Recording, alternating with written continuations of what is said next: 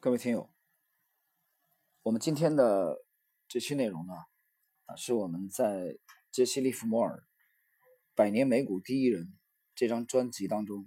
第一次来复盘杰西·利弗摩尔的伟大交易。那么，这个复盘的过程呢，是我在 Lexi 这个模型一三年定型之后，花了很多的精力。啊，去阅读利弗莫尔的相关的著作啊，包括这个呃埃德温·勒菲夫描写他的啊著作，那么包括啊彼得这个理查德·维科夫的啊采访他的这些著作基础之上啊，通过作者的这个描述啊，复盘出了利弗莫尔的这个操作系统的图形的基础上，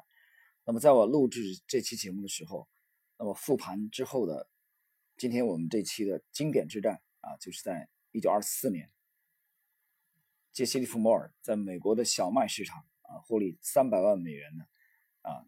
这场经典之战啊，我们复盘他的这个交易细节。那么相关内容呢，也是第一次的公开给各位。在今天正式内容之前，我们简单的啊要介绍一下杰西·利弗摩尔。还有很多朋友对他不是特别了解啊，我们做一个简介啊，他生平的简介。那么杰西·利弗摩尔是美国伟大的华尔街伟大的投资家，呃和投机家。他1877年出生于美国马萨诸塞，1940年10月28日自杀。1892年，杰西·利弗摩尔在15岁的时候在投机商号开始做股价的记录，价格记录员。然后15岁的时候赚得了他的个人的第一个。一千美金。一八九九年，在他二十二岁的时候离开投机商号，开始独自操作，啊，成为一位独狼。一九零二年，一九零二年，二十五岁的时候，他遇到了一位资深的投机客，啊，这位投机客提点之下，他开始顺应趋势操作，然后呢，在一九零六年。做空了联合太平洋铁路，这个做空，他赚取了第一笔啊巨额的利润，二十五万美元。一九零八年，利弗莫尔在操作非常顺手的情况下啊，听信了一位棉花大王啊，这个棉花大王我们前期呢曾经介绍过啊，叫帕西托马斯，在当时啊，期货界、棉花界是鼎鼎大名的人物。听信了他对棉花数据的分析，违背了自己的操作系统，结果亏损了几百万美元，而且其中的五年负债曾经高达上百万，把利润全部亏回去，还要再负债。之后，一九一六年，杰西·利弗莫尔在一战之后，凭着一个经典的付出啊的战役。东山再起，啊，获取赚取了三百万美元。一九一七年，他获利超过五百万美元。一九二三年，杰西·利弗莫尔啊，达到了人生的一个高峰，就是埃德温·勒菲弗经过持续的沟通采访之后，出版了《股票作手回忆录》啊，这是一九二三年啊，美国威利公司出版的。那么这这部著作呢，以拉里·利文斯顿啊为主人公，影射了。杰西·摩尔传奇的交易人生。一九二四年，在美国小麦市场，通过操作小麦获利超过三百万美元，这是我们这一集啊重点要跟踪的这个交易细节。一九二五年，杰西·摩尔已经拥有了两千万、两千五百万美元的身价啊，凭借雇佣了六十多个人为他工作。一九二九年，杰西·摩尔通过对美股的精准的判断啊，开始做空，并且在短短九天之内获利超过一亿美元，而当年的美国的税收啊，也不过是四十二亿美元。当年利弗莫尔的财富已经进入了全美十大富豪榜之列，而且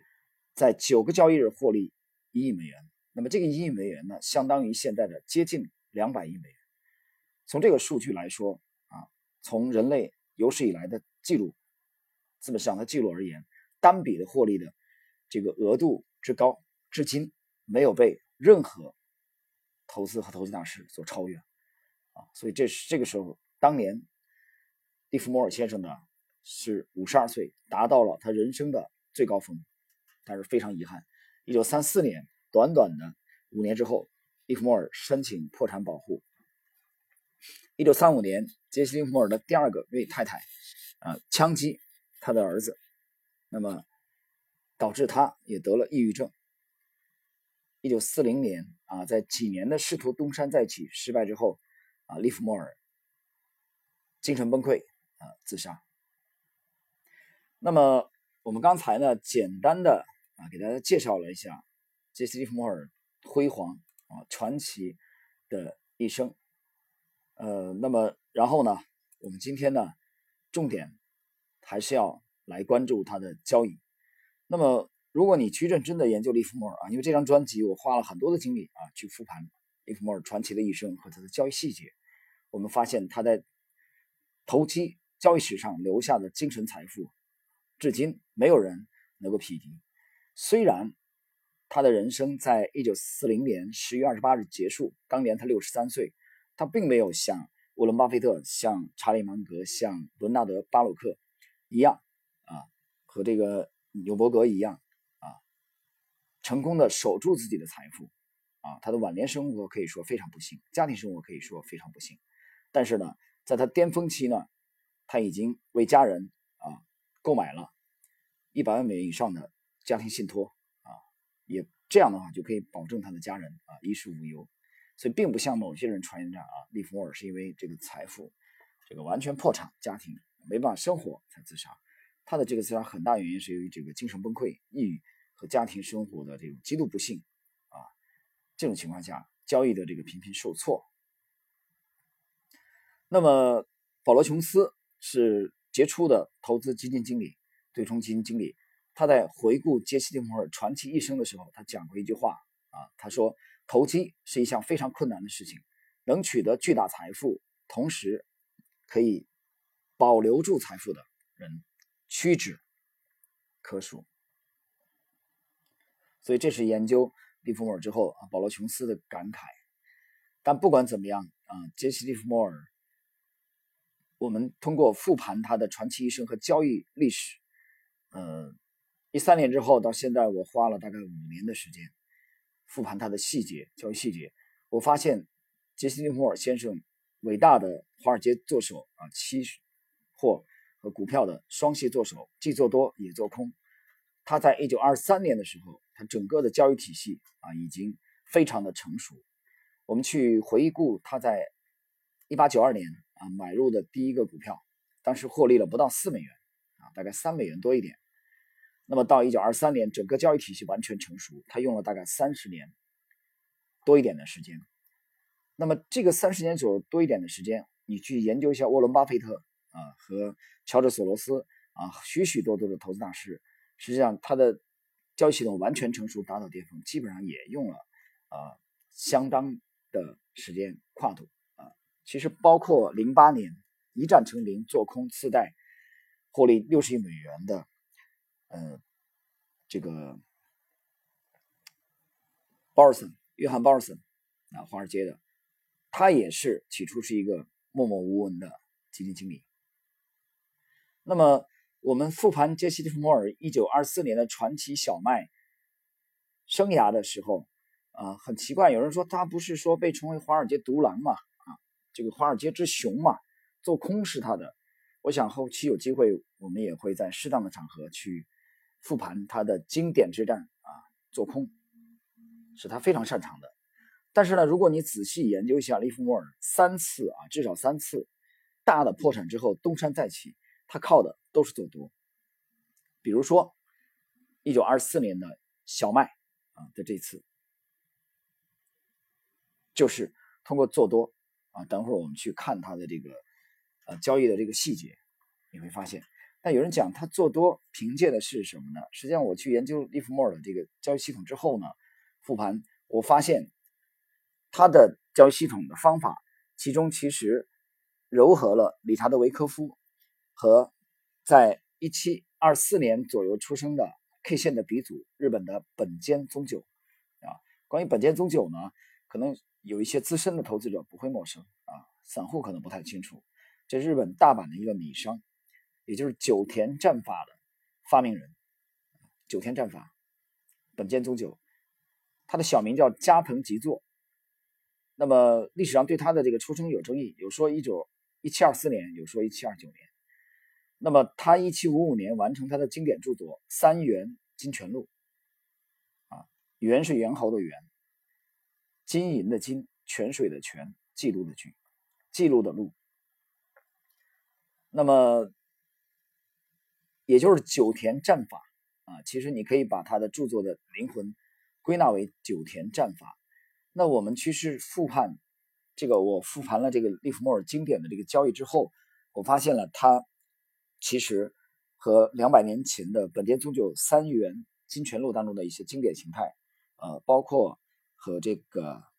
呃概率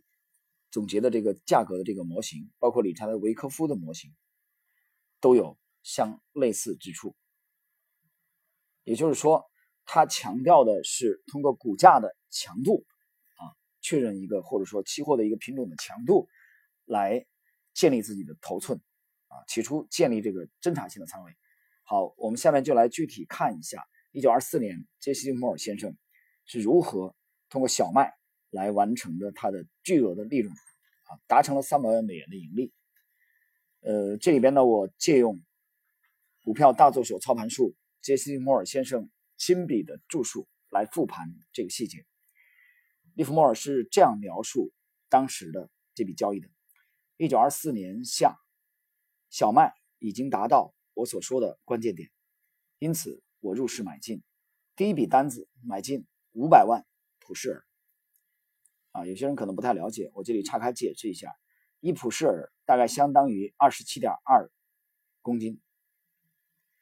好，我们继续。当时小麦市场极为庞大，因此在执行这种规模的交易指令时，对价格并没有明显影响。我来告诉你。如果在某只股票上投入这种规模的指令，那相当于买进五万股。就在这笔指令执行后，市场立即进入牛皮状态，并持续了数天。但是在这期间，从没有跌到关键点之下。后来，市场再度开始上升，并且达到了此前一波高点高级美分的价位。从这个高点开始，出现了一个自然的回撤。有几天，市场再度进入牛皮状态。最后上涨的进程又恢复了。好，这里边我们要来解释一下，杰西·蒂弗莫尔在一九二四年的这个经典之战做多美国小麦开战的这个初期的时候啊，我在我讲了我录制这期节目的时候，我面前摆的就是复盘的利弗莫尔做多美国小麦的经典的这个图形啊，已经非常的清楚。我讲了这个形态摆在我面前的时候，我看的是非常熟悉。这种形态其实在中国股市也不断的重演过啊。我们讲历史不断重演，但不会简单的重复。一九二四年夏天，我可以看得非常清楚，利弗莫尔先生的第一笔这个多头的买进五百万普氏尔的小麦，就是一个经典的颈线位的突破的的位置，这是他的第一个关键点。他非常强调。关键点的交易啊，这是他第一笔。他也讲了，在买进之后牛皮了几天，这个牛皮就是短期的震荡整理之后，上涨的进程又恢复了。我们继续来看作者的真实描述。那么一旦市场向上穿越下一个关键点，我就发出指令再买进第二笔五百万普氏尔。这笔单子的平均成交价比关键点高一美分。在我看来，这一点清楚的表明市场。正为进入强势状态做好准备，何以见得呢？因为买入第二笔五百万普氏尔的过程比第一笔困难多了。好，我们解释一下，作者讲了，他第二笔在加仓，第二笔加仓的数量是多少呢？仍然是五百万普氏尔，但是这一笔的加仓有个先决条件，就是这笔单子的成交价位已经高出了第一笔的平均价的高出一美分。就这个市场，小麦价格正在向上突破。这是经典的利弗莫尔的金字塔式的交易啊，顺应趋势，他绝不做这种亏损的这种向下摊平的这种呃交易，而是用金字塔向上的这种叠加。这是做多的时候啊，做空的时候也是，当做空有利的时候，继续追加这个空单。所以它这个金字塔式的。我们复盘，这时候出现了第二笔关键点。那么这个第二笔关键点摆到我面前的，我复盘的这个图形啊，把它这个模型的价格复盘出来，可以看得非常清楚。这个第二笔的这个形态啊，悬浮在第一笔五百万普氏尔之上。我们继续看，作者接下来将如何动作？利弗莫尔是这样描述的：接下来一天。市场没有像第一笔头寸执行完之后那样向下回撤，而是向上涨了三美分。如果我对市场的分析是正确的话，这正是市场应有的表现。从此以后，小麦市场逐步展开了一轮名副其实的牛市行情。所谓牛市，我指的是市场将要开始长期上升运动。据我估计，它将要持续好几个月的时间。无论如何。我还是没有百分之百地意识到当前行情的全部潜力。后来，当我有了梅普舍二十五美分的利润之后，便清仓套现了，坐在一旁，眼睁睁看着市场在几天之内继续上涨了二十多美分。此时此刻，我认识到自己已经铸成大错。为什么我要害怕失去那些我从来没有真正拥有过的东西呢？我太急于求成，太急于将账面利润转换成真正的现金了。本应该更耐心一点，鼓起勇气把头寸持有到底。我知道，一旦时机成熟，市场到达某个关键点，就会向我发出危险信号，并给我留下充裕的时间。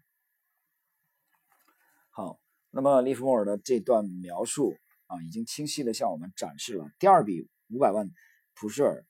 进场。买入价提高一美分之后，它的账面迅速的啊出现了二十五美分的利润，在这个时候，作者选择了套现。那么我复盘了他的这个经典之战的时候，这个图形我讲了，录制剧情摆到我面前，我看得非常清楚。就在作者出清之后啊，获利二十五美分，把这个多单了结。啊，获取了相当丰厚的利润之后，那么小麦震荡不长的时间之后，展开了随后几个月的更加壮观的行情啊！这个行情的幅度也是再上涨二十多美分，所以这给作者了一个教训啊，也就是说他没有把这波的利润做足啊，没有把这波的利润做足。但是不管怎么样，我们通过两次关键点小麦做多。在一九二四年的夏天，啊，来复盘，啊，我终于把他这个模型的复盘出来。我们看到了啊，一个伟大的作手在不断的尝试试盘、侦查性的仓位失败之后，啊，最终两次的交易做多的交易，两次用分别用五百万普氏尔的仓位。啊，赢取了二十五美分的巨额利润，给他的一九二四年的收益啊画下了非常浓墨重彩的一笔。虽然作者反省啊，后期还有二十多美分的行情没有把握住，那么这一点呢，其实也是非常有遗憾的。那么，其实复盘了这个经典的这个利弗莫尔的小麦，美国小麦做多的这个交易的时候。啊，我不禁再次回顾，去研究杰西·利弗莫尔交易生涯的一生，我会发现，在他早年对赌行的交易当中呢，他过多的去利用了这种杠杆啊对赌，那么过多的强调了这种高频的交易啊日内的这种交易。那么由于他早年有这种相当的经历，出身嘛，出身就是这个呃股票深号啊和对赌行，所以。他的高频交易啊，日内交易，他不用花很多的精力去关注基本面的行情，他只要把价格把握住，赚差价的嘛就可以了。但是利弗莫尔先生通过将达将近十五年左右时间的钻研和实战，他忽然意识到，这种做法在一个明确的趋势行情当中很难赚到大钱。啊，这是我研究杰西杰西弗莫尔的一个重大的发现。啊，就他花了将近十五年的时间才明白这一点。所以，我们看到，在一九二三年的这部《股票作手回忆录》里边，作者讲掉了啊，只有大的波动才可能产生大的利润。所以，在他后来的拥趸，他的超级粉丝啊，也是一位投资大师。我们在分享的这个内容里边的时候，也重点的强调了这一点。那么，通过复盘他的1924年的经典的做多小麦，我们可以看到了杰西·利弗莫尔的这个操盘模式。我刚才讲了啊，他跟之前的几位大师的这个模型有类似之处啊，但是他的攻击的位置更加的犀利。我在这个专辑的介绍里面我谈到过了啊，就精准度和犀利而言，杰西·利弗莫尔从未被超越过。虽然他最终啊，40年。是以失败告终的，但是我们不能否认它整个交易系统的，呃，独立操作的交易系统的精准和高效性。好了，各位听友，我们这期节目通过一九二四年的两笔经典交易，复盘了杰西·利摩尔操作生涯当中非常辉煌的一个案例，而这个案例呢，是作者。通过做多来完成的。那么后期呢，我们将在这个不定期的推出复盘杰西·摩尔经典交易的啊后续的一些案例，比如说啊一些做空的经典案例。虽然呢，由于这个资料的限制啊，来通过这个数据来复盘，把模型推演出来，这个难度是非常之大的啊，因为毕竟年代久远，能找到的资料是非常少。但是我们争取。啊，在后期合适的时间推出他做空的这种交易的啊系列的节目，希望大家关注。好，我们今天的这期节目就到这里啊。那么对节目有什么样的这个心得啊？希望进一步交流的朋友们可以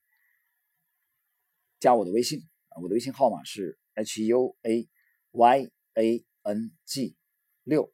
这个六呢是阿拉伯数字的。